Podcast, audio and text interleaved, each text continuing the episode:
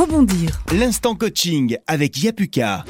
À l'heure actuelle, les entretiens à distance deviennent de plus en plus courants. C'est un exercice qu'il faut travailler avec sérieux.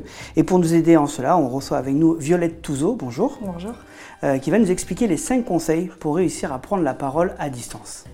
Alors, Violette, comment réussir à convaincre un auditoire à distance?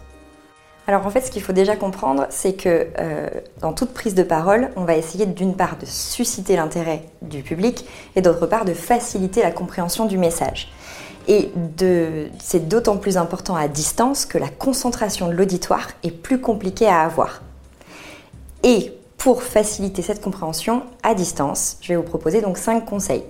Le premier, c'est de privilégier des formats courts. Donc si on veut présenter une information ou mettre en place par exemple une réunion, on va vraiment euh, privilégier des formats courts, par exemple une heure, et euh, faire des pauses plus souvent peut-être que si on avait les personnes en face de nous. Donc par exemple 5-10 minutes toutes les heures. La deuxième chose, c'est qu'on va euh, structurer notre discours. Donc au début de la prise de parole, on va poser un agenda, un objectif, et puis ensuite, par exemple, on va s'appuyer sur trois parties.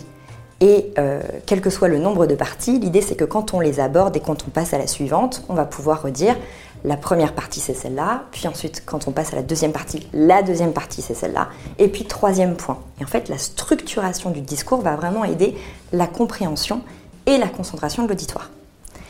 Le troisième conseil que je donnerais, c'est de faire en sorte qu'il y ait plus d'interaction avec l'auditoire. Donc on va lui poser des questions, on va essayer d'avoir son retour d'expérience par exemple, de lui demander quelles problématiques il a pu avoir, essayer d'y répondre en direct pour encore une fois susciter son intérêt et sa concentration. Et les deux derniers points concernent la communication non verbale. C'est un point qui est très important parce que quand on prend la parole, dans tout message, les mots que l'on emploie ne représentent que 7% de ce qu'on va dire. Tout le reste, c'est ce que l'auditoire va entendre et va voir.